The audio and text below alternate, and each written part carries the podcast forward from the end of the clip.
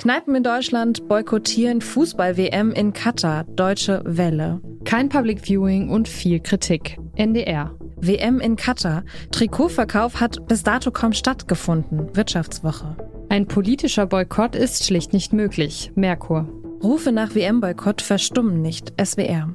Die Rufe zum Boykott der wohl kontroversesten WM aller Zeiten, die werden immer lauter. Fans, Kneipen, sogar ganze Städte sprechen sich gegen die Weltmeisterschaft in Katar aus und boykottieren die Veranstaltung. Doch wie weit geht der Boykott und was bringt er eigentlich? Das fragen wir uns heute. Ich bin Till Schewitz. Hi. Zurück zum Thema.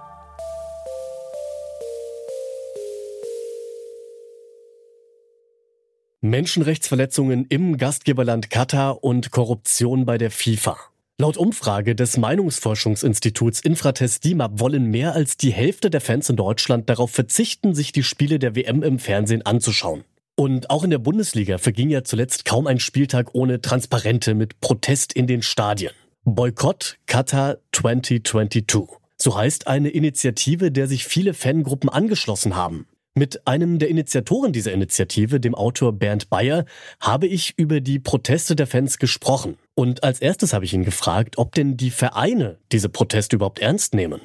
Ich denke schon, dass sie das ernst nehmen, denn sie wissen, dass das ihre wichtigsten Fangruppen sind, die dort demonstrieren. Bei vielen Vereinen hat es ja auch auf Mitgliederversammlungen Diskussionen gegeben. Spektakulär war das ja bei den Bayern, wo es Katar ja ein direkter Sponsor des Vereins ist, wo es heftige Proteste der Fans gegeben hat aber auch in Vereinen wie Hertha BSC, Fortuna Düsseldorf, 1. FC Köln. Äh, da wissen wir, dass äh, es Mitgliederversammlungen äh, gegeben hat, die für Boykott oder zumindest für Protest gegen diese WM gestimmt haben. Also die Diskussion ist in den Mitgliedschaften der Vereine angekommen und von daher denke ich, nehmen die Vereine sie auch ernst. Im heimischen Wohnzimmer wollen viele Fans den Fernseher auslassen. Doch sind schwindende Publikumszahlen genug, um die FIFA aufzurütteln? Henk-Erik Meyer ist Sportsoziologe an der Uni Münster und er hat mir erklärt, was dieser Boykott bringt und was noch getan werden könnte. Also ich glaube, für einen großen Einfluss eines Boykottes ist es zu spät. Also ein starkes Signal wäre sicherlich gewesen, wenn die UEFA-Mitgliedsverbände gesagt hätten, sie nehmen nicht an dieser WM teil. Dazu ist es nicht gekommen. Also ein sportlicher Boykott findet nicht statt. Ein politischer Boykott, das ist ja meistens so ein diplomatischer Boykott, wo man nicht an Empfängen teilnimmt, der wird von der Öffentlichkeit gar nicht wahrgenommen.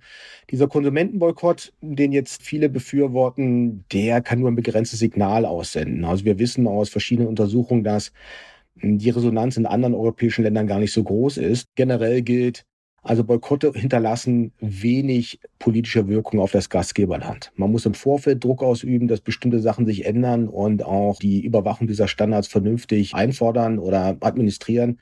Ansonsten bleibt die Wirkung eines Boykotts relativ äh, begrenzt, was das Gastgeberland betrifft. Ich glaube, die FIFA ist schon aufgeweckt. Also das ist ein großer PR-GAU, den sie da gerade erlebt. Und ich glaube, dass die FIFA sehr darauf achten wird, dass in zukünftigen Verfahren Menschenrechtsstandards eingehalten und auch effektiv überdacht werden.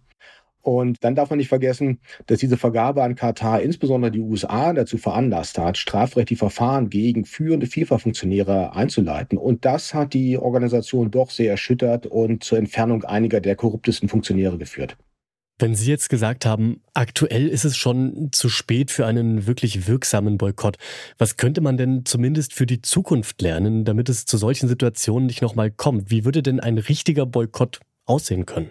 Ja, ein richtiger Boykott wäre tatsächlich ein Boykott, der auch von ähm, ja, den politisch Verantwortlichen befürwortet und eingefordert wird. Also wir müssen uns einfach nur daran erinnern. Helmut Schmidt war damals Bundeskanzler, als die äh, Olympischen Spiele von Moskau anstanden. Und er hat sein ganzes politisches Gewicht eingesetzt, um diesen Boykott gegen die Olympiade in der Sowjetunion durchzusetzen. Ganz einfach, um der Bündnispflicht damals gegenüber den USA gerecht zu werden. Das kann man jetzt unterschiedlich bewerten, aber da hat sich die politische Führung tatkräftig engagiert und auch ihr Gewicht eingesetzt, um einen Boykott durchzusetzen. Also das würde es schon erfordern. Also tatsächlich ein politisches Commitment zu sagen, nein, also aus, ja, aus Sicht der Staatsführung oder nicht der Staatsführung ist vielleicht falsch, aber aus Sicht der politisch Verantwortlichen können wir das nicht vertreten, dass wir dort antreten. Die Verantwortung der Politik ist das eine. Doch was, wenn man als Fan mehr tun möchte, als nur den Fernseher auszuschalten? Für Bernd Bayer, den Mitinitiator von Boycott Qatar 2022, ist es wichtig, dass es viele Protestformen gibt.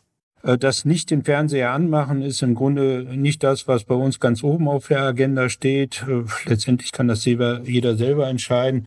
Uns geht es darum, sozusagen diesem Turnier etwas Eigenes entgegenzustellen.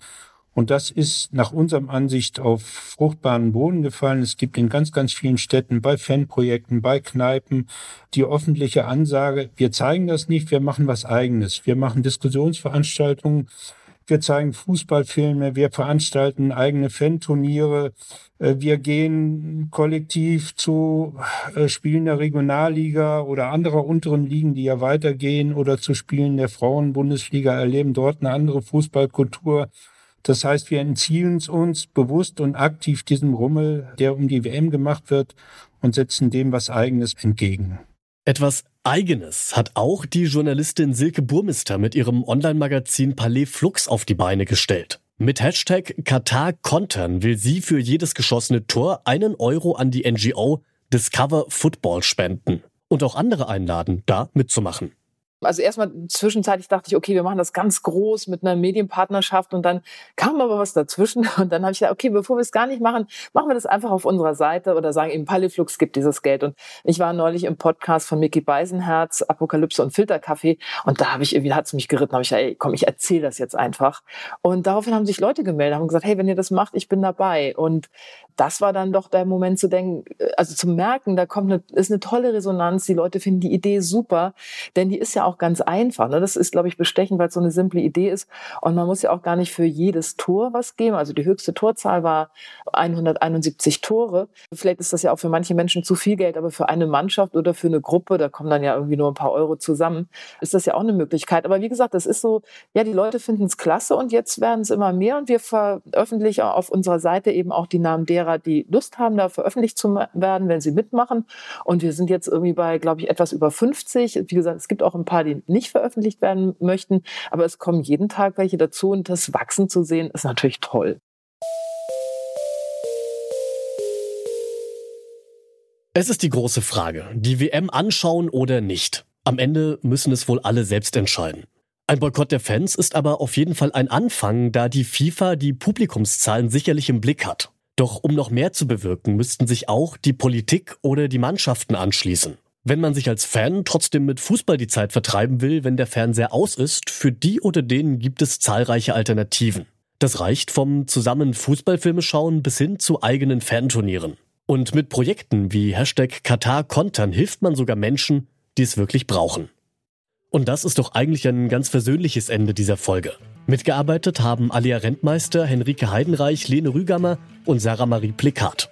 Produziert wurde sie von Florian Drexler, Chef vom Dienst war Toni Mese und mein Name ist Till Schewitz. Bis zum nächsten Mal. Ciao.